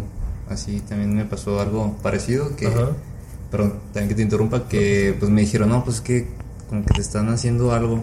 Y me decían, no, pues puedes venir conmigo, yo te ayudo con esto y bla, bla. Y pues fue mi primer pensamiento. Dije, bueno, pero ¿y qué tal que con esto le abro la puerta a cosas más, más grandes, ¿no? Entonces, pero pues bueno, no. Entre lo hice y no lo hice, lo dejaré en el misterio. Ok. Continúa, Ricardo. No, o sea, igual agradecí el consejo, ¿no? O sea, pero de todas maneras decidí no, no tomarlo, no hacerlo. Total, nos, nos fuimos y en esa, en esa semana, me acuerdo también, en la siguiente semana, perdón, me acuerdo mucho, y esto quizás fue de lo más fuerte que nos pasó, que estábamos totalmente agobiados, estábamos cansados, tal forma de que, bueno, ya lo puedo decir ab- abiertamente, que me iba al trabajo a firmar la entrada y luego me iba a mi casa a dormir porque estaba muy cansado. estábamos, este... ¿Escucharon Radionet? no recontratable, ¿no? Entonces llegamos a la casa y era mediodía. Entonces nos quedamos dormidos, nos fuimos a dormir porque ella también estaba muy cansada, ¿no? Nos acostamos, esta vez yo iba del lado de la pared porque era de día, o sea, ella me dijo, "No, Ahí no había riesgo". Sí, no pasa nada, la noche da miedo, ¿no? de día no. Nos quedamos dormidos, no sé cuánto tiempo nos quedamos dormidos, pero empecé a sentir una sensación que nunca había, que nunca había experimentado. Era una sensación de miedo irracional, porque no había motivo para tener miedo mientras estaba dormido. Pero más que miedo, yo creo que diría como pánico. Ese paralizante. Entonces estaba dormido, abro los ojos y se sentía una presencia en el cuarto. No pude ver a nadie realmente. Tenía a mi ex esposa de frente cuando de la nada, hagan de cuenta que estábamos los dos acostados a la par. Y esa, lo que sea que haya sido, la jaló. La jaló hacia fuera de la cama. Estábamos dormidos, despierto, y la jalan. Fue un jalón tan brusco que ¡pum! o sea, ella sale disparada de la cama. Y el jalón fue tan fuerte que la cama Se despegó o sea, de la sí, pared. hizo- sí, como giró. o sea. Y se levanta y me dice, ¿qué te pasa? Que no sé qué. que- o sea, y yo así como que no, o sea, estaba totalmente ¿Cómo le en explicas, shock, no? daba crédito a lo que acababa de ver, lo que acaba de pasar y le dije, ¿sabes qué? Es imposible que yo haya hecho Ese eso". movimiento, o sea, ajá. porque yo estoy acostado. ¿Cómo te va a O sea, jalar? exactamente, estoy acostado y estaba, estaba de frente a ella. Le dije, no te pude haber jalado yo, y mucho menos del pie. O sea, porque fue donde le quedó, le quedó una marca, le quedó una marca de, como, bueno, Como del, moretones, del tobillo, ¿no? del tobillo, sí, le estaba rojo. De que la, la jalaron del, de, de uno de los pies y ella sale disparada. Y le digo, pues para empezar, para que yo haya hecho eso, yo debí de haberme levantado y ahora sí, pues te, te jalo, ¿no? Pero además no lo hubiera logrado hacer con la fuerza con la que salió ella disparada. O sea, Para que literal- moviera la cama Sí, movió, o sea, movió la cama y Yo ella- contigo arriba, ¿no? O sea, y- ajá, estábamos los dos arriba, o sea, y, y- todavía ella sale disparada de la cama. ¿Se cayó o Sí, nada sí, sí. más? Ah, No, no, sí, sí, sí, o sea, totalmente. Ok. Y dijimos, ok, esto está. esto Esto ya no está bien. Esto No. ya no son crujidos de la casa, esto sí, Sí. tenemos que atenderlo ya con un padre. Sí, no, ya cuando, cuando empieza, o sea, hagan hagan de cuenta que todo empezó con esos ruidos, con esas sombras, con, o sea, cosas externas, ¿no? Pero ya cuando empieza... Cuando se meten contigo a- a- directamente, sea, es cuando dices tú, ok, ¿qué onda? ya tengo que hacer algo, ¿no? Sí, porque primero le empiezas a tratar de buscar una explicación lógica a las cosas. Pero ya después no existe eso. O sea, no hay, no hay una explicación lógica de cómo ah, hayan jalado a tu pareja de, de- la cama. Que se expulsada Es que se metió una corriente de aire. Ni siquiera ella misma pudo haber hecho ese movimiento sola. No, No, estaba, estaba dormida. estaba dormida. no, no, pero si hubiera estado despierta, tampoco lo hubiera podido hacer de esa forma. No, definitivamente no. Definitivamente no. Y luego recuerdo que hicieron después de eso. Traté de tranquilizarla. Y de, ¿sabes qué? No, tranquila, o sea, no podemos dejarnos vencer por esto. Este, éramos, éramos de religión diferente, entonces le dije, no, pues tú invoca a tu Dios y... y- Invoca a tu Dios. Saca tus cartas soldado. yo a lo mío, Yo entonces... mío en modo de sí, defensa. sí, ¿no? Y, y con eso así como que se, se tranquilizó un momento, ¿no? Pero las cosas siguieron pasando, siguieron pasando cosas, seguían escuchándose ruidos, seguían pasando sombras. Y trato de resumirlo un poquito para, no, para, para que tenga más fluidez la historia. Pero para esto también, en el trabajo yo le había comentado a una amiga que es lo que, se que, que era lo que me estaba pasando, ¿no? Y ella la mantenía al tanto de que, ¿sabes que Ahora nos pasó esto. Y me acuerdo también que una noche, bueno, una, una noche tuvimos una visita de un primo de ella y se quedó en uno de los cuartos y dice, ¿sabes qué? Es que en este cuarto no pude dormir porque hacía mucho frío, tuve que dormir con chamarra y realmente pues no, no tenía, no, no, pues no, No tenía sentido. ¿no? En pleno verano, ¿no? Ah, Así. sí. No, la casa no estaba fría y salía hasta abajo. Ok. Luego cuando me toca escribir, ese trabajo lo, lo entregué en dos partes. El reportaje fue muy extenso y lo, lo entregué en dos partes. Cuando estaba escribiendo la, la segunda parte, yo tenía un chorro de miedo, no podía escribir, no me podía concentrar y luego se venía el olor a muerto y se escuchaban más, o sea, se escuchaban ruidos, o sea, no, fue muy difícil. Llego al trabajo, ya he entregado la historia, ya he entregado el reportaje y voy con mi amiga a saludarla y me dice, Ricardo, ¿por qué no buscas un padre? Este, particularmente el padre Eduardo Hayen, que es el que está en la catedral. Él dice que no es exorcista, pero ha hecho Algo varias, liberaciones. No, no, sí los ha practicado, pero no, digamos, Ah. no tiene el título oficial de exorcista. Mm. Él, él está ahí en la catedral y él es el director del periódico Presencia.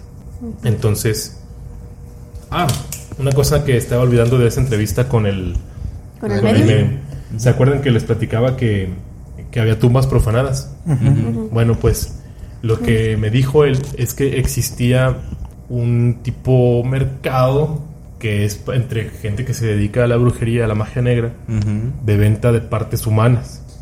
Es decir, profanan tumbas de cementerios como estos que están abandonados, que están, pues sí, que no tienen vigilancia, Sí. y utilizan las partes este, de los difuntos para, para hacer sus rituales de protección y todo este tipo de cosas, ¿no? Ahí ya te esos, esos cabos de, para qué se utilizan esas cosas. Sí, es Entonces la, es- la religión del palo mayombe, ¿no? Y cosas así. Ok. Pues ahí está el mercado negro de tráfico de, de- Gaby, ¿tú cómo sabes? No menciones esas cosas. Porque... Gaby, ¿tú haces esas cosas? No, no, o sea, todos aquí hemos escuchado... Cultura general. No, yo no no, escuchado. hemos escuchado leyendas legendarias, ¿no? Ah, bueno, sí, Ahí sí. explican todo lo Ah, del ok. palo mayombe y la santería y muchas cosas, los engangas. Sigues mencionándolo. Sigues, Gaby. Ok, Bueno. ya entendimos. Última vez que la invitamos Ya, a Gaby. no, tú me preguntaste, Víctor, tú me preguntaste. Continúa, está interesante la historia. Ah, ah, ok, perdón. Sí, no, no, ahora no, no, ningún problema, ningún problema. continúa. Total, que me dice, ¿por qué no vas a ver un padre? Y luego le digo, pues, ¿para qué? O sea, estoy bien, todo madreado, ¿no? estoy bien. Me dice, no, güey, es que apestas a incienso. Dije, ok, está bien. Y pues estaba en Radionet, Radionet está en el centro y fui primero al periódico Presencia a buscar al padre Hayen porque fue con quien me dijeron que fuera y, porque él, y él es el director de ese periódico, ¿no? Entonces fui y no lo encontré, me dijeron, no, ¿sabes que Está en la catedral. Y Ya, voy a la catedral. A él ya lo conocía porque él atiende medios de comunicación. Entonces llegué con el padre y luego me dice, oye, pero no es día de entrevista. Y le digo, no, es que no vengo como reportero esta vez. Le dije, ¿sabe qué? Me está pasando esto y esto y esto otro. Y se me queda viendo así como que, me dijo, a ver, pásale. Entramos a la oficina y me empezó a entrevistar. Su entrevista fue como que para tantearme, para descartar que yo le estuviera mintiendo. Nomás para sacar la información, ¿no? Algo así. Sí. Y me dijo, le, le enseñé las, las fotografías que les voy a pasar a ustedes. Ok, ok. Entonces, este, las ve y dice, ok. Me dijo, ¿te llevaste algo a tu casa? Y le dije, no, le- o sea, no ¿Un tengo demonio, por... tal vez? le dije, la verdad es que no tengo... Conscientemente, ¿no? Ajá, o sea, no, no, no es que yo haya agarrado un muñeco vudú y, ah, mira qué bonito, me lo llevo a mi casa, ¿no? Se lo va a arreglar mi sobrino. Sí, ¿no? ¿Qué Mira. con él? Eh, no, no, que no, no tiene nada que ver. Me dijo, ok, tocaste algo. Y dije, oh, ok, ahí cambia la cosa. Le dije, conscientemente no, pero ese panteón está tapizado de, como les dije, de, de vestigios de brujería. Posiblemente sí pude haber estado en contacto con algo indirectamente. Pisaste algo por ahí. Y me dijo, ok. Y me dijo, ¿sabes qué? Es que tipo, este tipo de objetos que se utilizan para la magia negra, para el satanismo y todo esto, pues están, pues están malditos, ¿no? Como los Warren. están malditos, me dijo. Entonces mucha gente puede tener estos problemas como los que estás teniendo tú, porque se llevan objetos a su casa. Dije, "Ah, órale". Me dijo, no, mira, vete aquí al, a la tiendita de la catedral y tráete un medallón de San Benito. Y dije, ah, ok, no, está bien. Pues ya no tenía nada que perder tampoco, ¿no? O sea, a final de cuentas, pues para mis adentros pensé así como que otro amuleto, ¿no? Pero ah, vale. Total que fui por el medallón. Entonces ya cuando, cuando regreso, ya no hago antesala, me está esperando, y abre la puerta de la oficina y trae en sus manos el libro de exorcismos, el ritual romano. Ok. Vaya. Y empieza a, a realizar el rito de exorcismo. Wow. El rito, en el rito me acuerdo que estaba pidiendo tanto por mí como por mi ex esposa, por la casa, por la familia, o sea, por todo, tu- bueno, pues tu- todo, el- todo Todo- el entorno realmente. Todo o sea, todo el círculo, sí, exactamente. ¿Y tú cómo te sentías en ese momento, Ricardo? En ese momento, cuando yo vi el, el manual de exorcismos en, la en las manos del padre, fue así como que, ok, esto va a estar muy... Ya escaló muy rápido. Sí, todo yo ya me veía como, como Reagan, ¿no? Acá, Todo con- dando vueltas la cabeza y todo. Pero la verdad de las cosas es que fue un ritual que, que duró a lo mucho unos 10 minutos. Y en cuanto terminó, toda la pesadez que yo sentía, todo el cansancio, todo, pues todo lo lúgubre se, se desvaneció. Fue una liberación. Me sentí liberado literalmente. Dije, "Ah", o sea, como que hay luz en el día, ¿no? Correr, sí, ¿no? Salgo de la catedral bien aliviado. Y en eso suena mi teléfono. Y es mi ex esposa. ¿Sabes qué? Vente, cabrón. Déjate venir. Y dije, ah, pues que estaba muy alterada. Y ahí voy. Me dejé ir a gorro a la casa. Y llego y, y ya la encuentro bien tranquila. Bueno, o más tranquila. Y le digo, ¿qué pasó? Me dice, mira, me estaba bañando. Y mientras me estaba bañando, las puertas, las ventanas y los canceles del baño estaban agitándolos, como si alguien estuviera tratando de entrar, como si alguien hubiera querido abrir. El baño ella siempre se siempre le ponía seguro, entonces pues se llevaba la, La la perilla, perilla, ¿no? y luego las- los canceles del baño empezaron a temblar y todo fue muy violento. Y dijo, lo único que hice fue nada más poner las manos, ¿no? Porque no, no supe Pues, qué ¿qué hacer. Ajá. Sí. Dice, entonces se calmó y cuando ella baja a la- al, al- al piso, pues, a, A la planta a baja. planta Al baja, primer piso. al primer piso, encontró muchos montoncitos de arena abultados en, en, en todo la- a lo largo de la planta baja. Como si algo se hubiera quemado, ¿no? Ahí Ajá, mismo. Montoncitos, sí, en montoncitos apilados. No manches. Haciendo, pues, así como que analizando las cosas, eso sucedió mientras estaban realizando el exorcismo conmigo allá en la catedral. A la par. O O sea, a la sea par. que. Fue, la, re- fue una reacción que hubo allá en la casa mientras estaban en el ritual de exorcismo.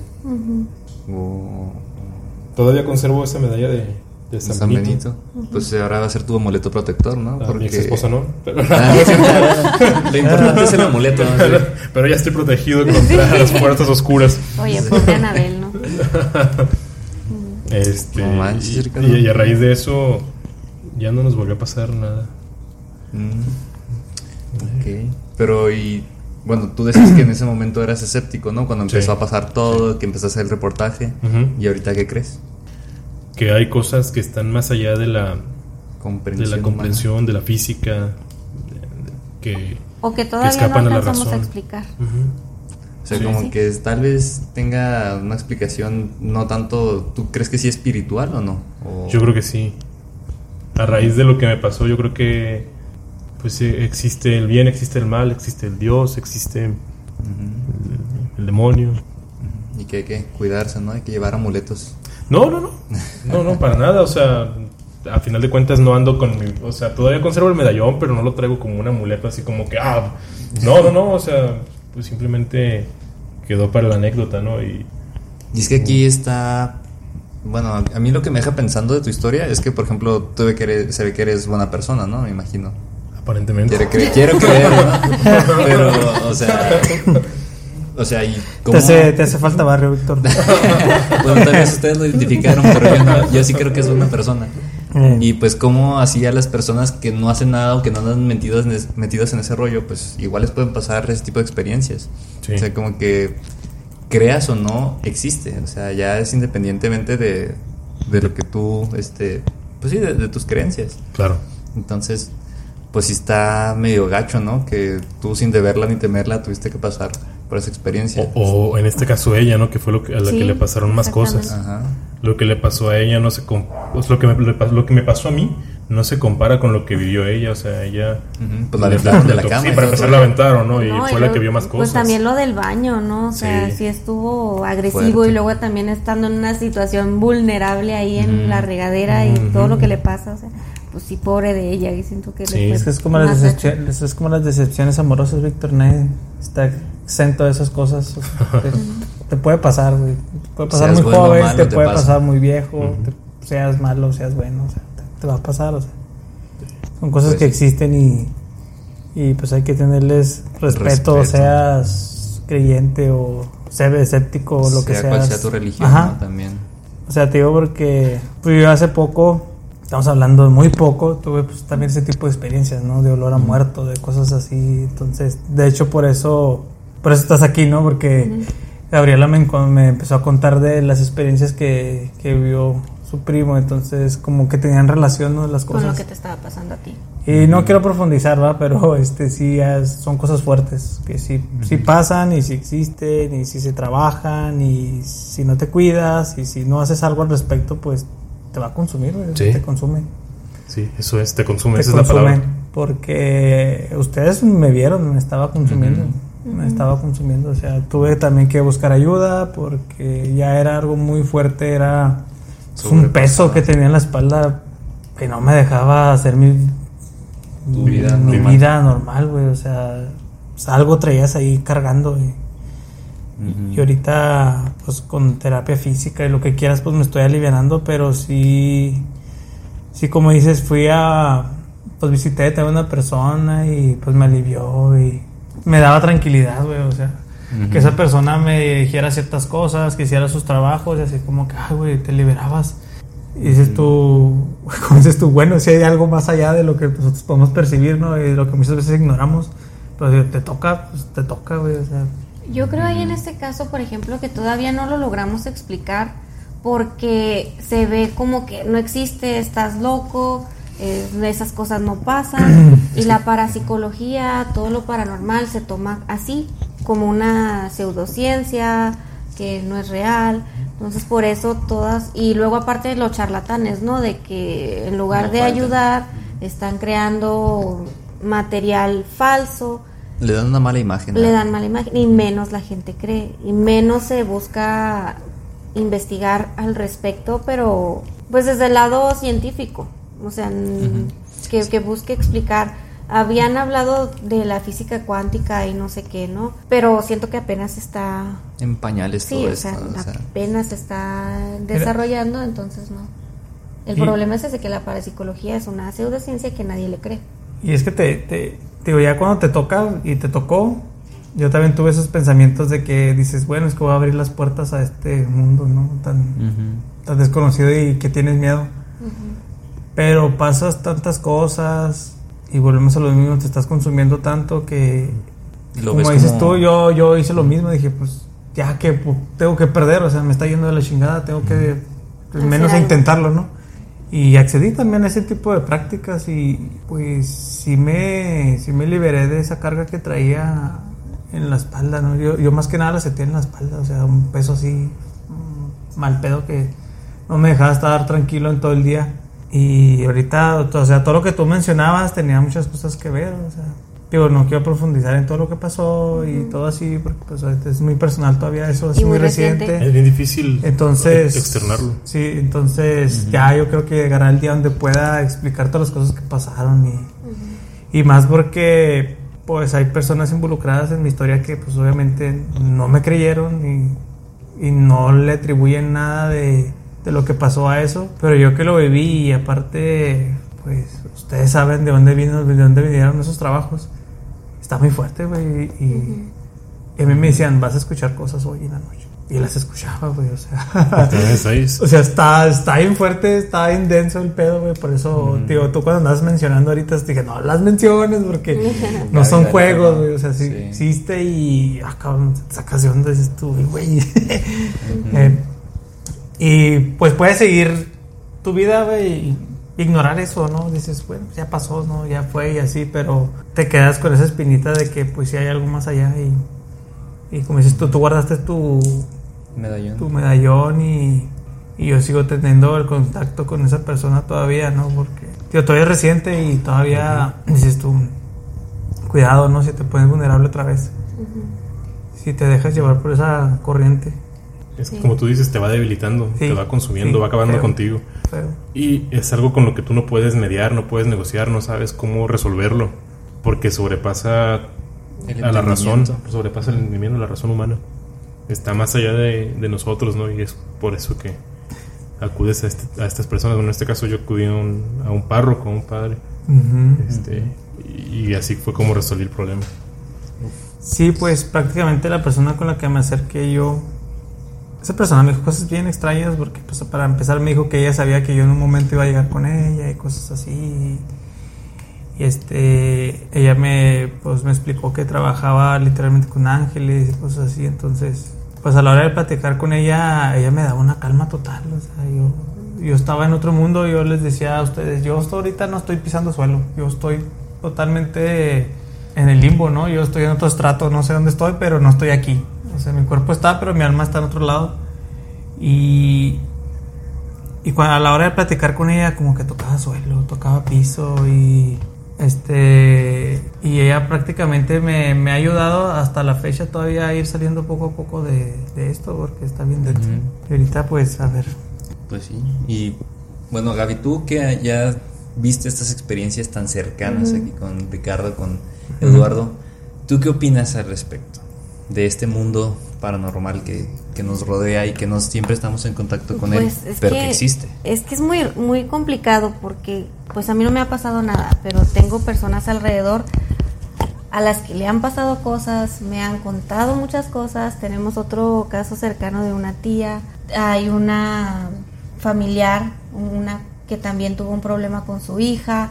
Entonces, mm, he estado rodeada de todo eso. Me cuesta creerlo, mm, pero no puedo negar los hechos que han pasado. Sí, pues por ejemplo, así como mencionaba Ricardo, como en algún momento mencionó también Fong, pues el escepticismo, ¿no? De uno querer darle la explicación racional hasta que te pasa. Y hasta que te sucede en carne propia, dices, no, es que sí. O sea, sí, sí hay algo más. Sí, no, no hay duda de que tienes que vivirlo para poder creerlo. Porque te lo pueden contar y lo que quieras, pero vas a seguir con ese esa parte que no te va a dejar creer del todo. Tienes que vivirlo, lo tienes que vivir. Pero qué feo, ¿no? Tener que vivirlo. porque Pues sí, sí digo, es espero y nunca fuerte. lo vivas, y pues no, o sea, está, está bien, o sea. Tú firme. Sí. Es que, por ejemplo, lo que yo les traía era de exorcismos que fueron desmentidos. No, de esos hay Tenemos muchos, que- ¿no? Sí, hay una aquí de, de- en el 2016, mm, fue medio reciente. Una mujer africana de 30 años que sufrió abuso físico, abuso sexual desde los 8 años. Y debido a todo esto tenía algunos síntomas como cambio de personalidad y cosas así. Entonces fue exorcizada. La experiencia fue que la ataron frente al padre que la iba a exorcizar y recordó su trauma, todas sus, sus memorias pues volvieron a nacer, agudizando su pro- agudizaron su problema psicológico y pues otra vez no Tu- tuvo una recaída, pero después los médicos detectaron que tenía el trastorno de identidad disociativa. Entonces ese fue un, un caso de que pensaron que estaba poseída, pero tenía trastorno de ¿qué? identidad disociativa.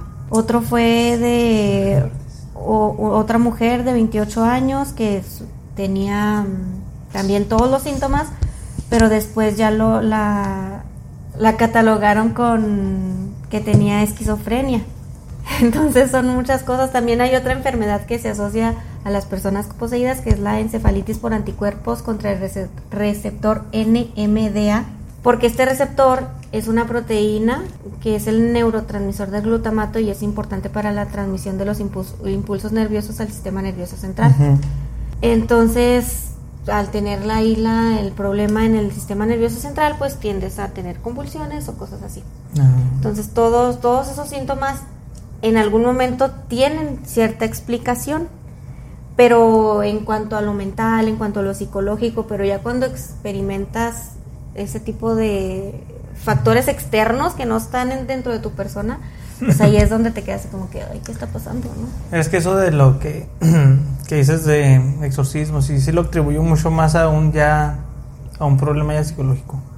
Porque fíjate que estas experiencias no son tanto psicológicas, o sea, te pesan, Ujú. pero no van allá, no van ligadas a nada de eso sí de los exorcismos y todo ese tipo de cosas.